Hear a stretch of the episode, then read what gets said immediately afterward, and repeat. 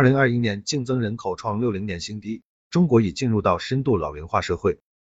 人口出生率连续两年跌破百分之一。在出生人口持续下降的同时，我国的老龄化程度也在不断加深。国家统计局的数据显示，二零二一年我国六十岁及以上人口两万六千七百三十六万人，占全国人口的百分之十八点九，其中六十五岁及以上人口两万零五十六万人，占全国人口的百分之十四点二。